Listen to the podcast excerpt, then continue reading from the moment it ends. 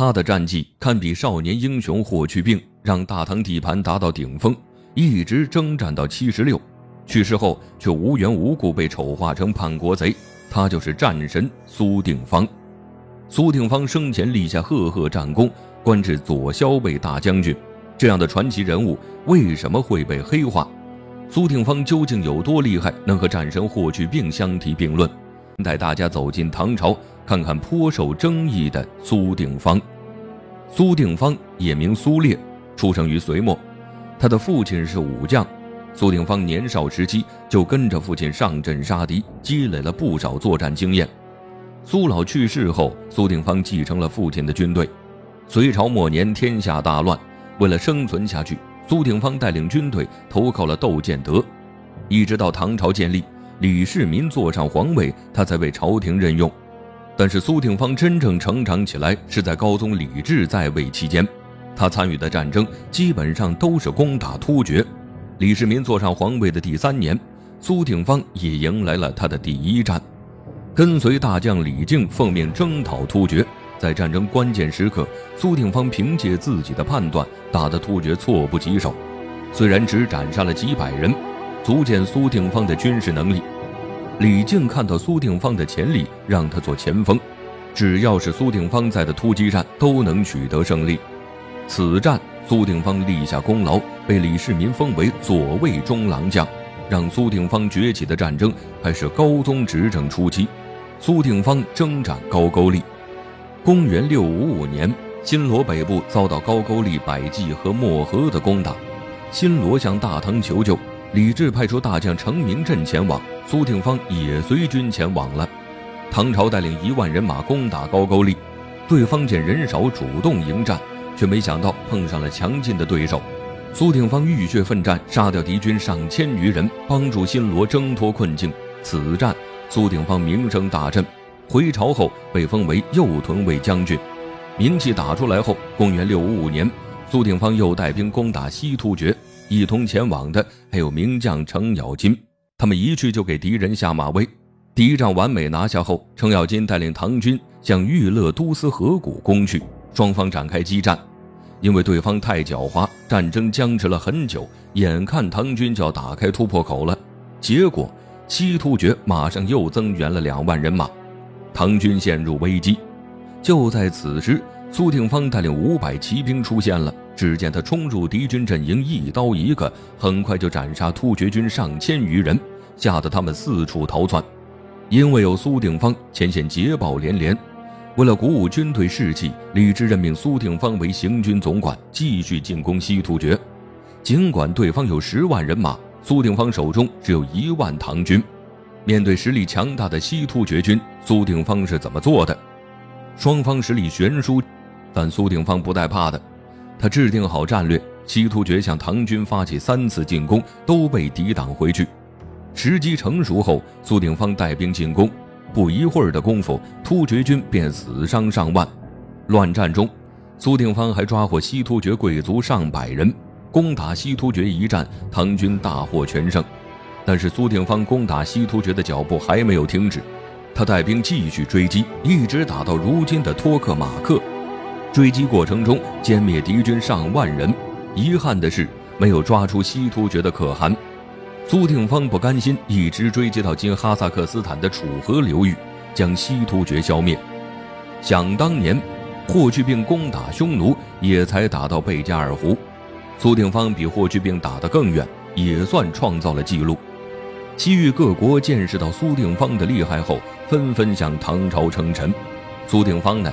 让唐朝的版图不断扩张，向西深入中亚地区，征战西突厥。苏定方立下大功，连升几级，被封为左骁卫大将军。职位越高，责任就越大。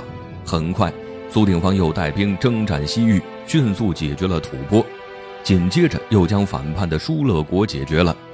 自从被封大将军后，苏定方长期在西部地区作战，他带领一万多唐军追击敌军。长途跋涉到塔吉克斯坦的希尔河流域，将都曼国的叛军收拾了。深入中亚地区后，苏定方带领唐军顺便拿下了一些小国，使得大唐的版图不断向西扩张，已经深入中亚咸海。公元六六零年，苏定方又带兵深入朝鲜半岛，攻打反叛的百济和高句丽。苏定方先攻打百济，迅速斩杀几千人，百济将领带着残军逃跑。苏定方率唐军追击到真都城，双方在城外展开激烈对战，唐军占据上风，斩杀百济上万人。随后，百济投降。一年后，苏定方又带兵攻打反叛的高句丽，在大同江击败高句丽的主力军队。唐军继续深入，带兵包围了高句丽的都城平壤。此战。苏定方遇到了困难，高句丽都城很难攻破。尽管苏定方申请了支援，也拿敌军毫无办法。就在这个时候，唐朝内部爆发了战争，苏定方被调回平叛。解决完内部战争，苏定方又赶往平壤。为了尽快解决战争，苏定方申请支援。新罗派兵支援，还是没能攻破高句丽的都城。士兵越来越多，时间一长，军饷跟不上了。此时，百济卷土重来，新罗援军拼命抵抗。粮草到达后，唐军还是没能攻破平壤，无奈只能撤军。这应该是苏定方征战生涯中的滑铁卢了。苏定方没能攻破高句丽都城，接下来做了什么呢？受到打击的他一直驻守在西北，因为常年征战旧伤发作，几年后便去世了。唐朝损失一名大将。皇帝李治悲痛不已，追定了苏定方。苏定方是唐朝的大功臣，一直坚守在战争最前线。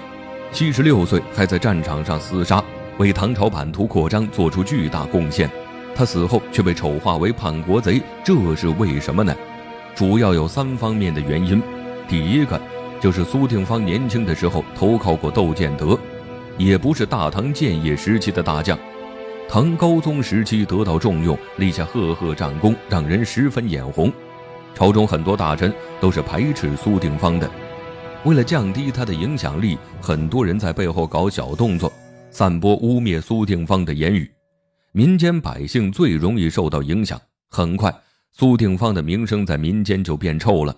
第二个原因和苏定方的性格有关，他一生征战，立下无数战功，但他性格耿直。有什么说什么，和同僚之间的关系不怎么融洽，建功立业的同时也得罪了不少人，很多人因为嫉妒散播苏定方的黑料，更过分的是还删除他的功绩。苏定方打过的一些战争，在唐朝史料中没有记载，就比如乌海大战，还是从吐蕃的历史中发现的。最后一个原因是因为苏定方早期所在的阵营和瓦岗寨是对手。众所周知，唐朝开国名将中，尤其是李世民的手下，很多都是瓦岗寨出身。就比如程咬金和秦叔宝，很多关于唐朝的影视剧将瓦岗寨塑造成了正义的一方。早期苏定方跟着窦建德干，和瓦岗寨是死对头，自然呢就被影视剧列为反派。民间百姓不了解正史，对苏定方的认识不全面，再受到影视剧的影响，便认为。苏定方是十恶不赦的坏人，但这对苏定方是不公平的。他为唐朝做出的贡献本应得到后人的尊敬，却被当作坏人流传。没有苏定方，就没有唐朝一千二百平方公里的地盘。战神苏定方是让唐朝地盘达到顶峰的人。也许苏定方在跟随窦建德的时候不得已做了一些坏事但身处乱世，谁都会想办法保全自己。只有活下来才是真理，要是不想办法活下来，苏定方也没机会征战边疆。所以说，不能因为一个人投奔错了阵营，就一直将其钉在耻辱墙上。应该用正确的眼光看待苏战神。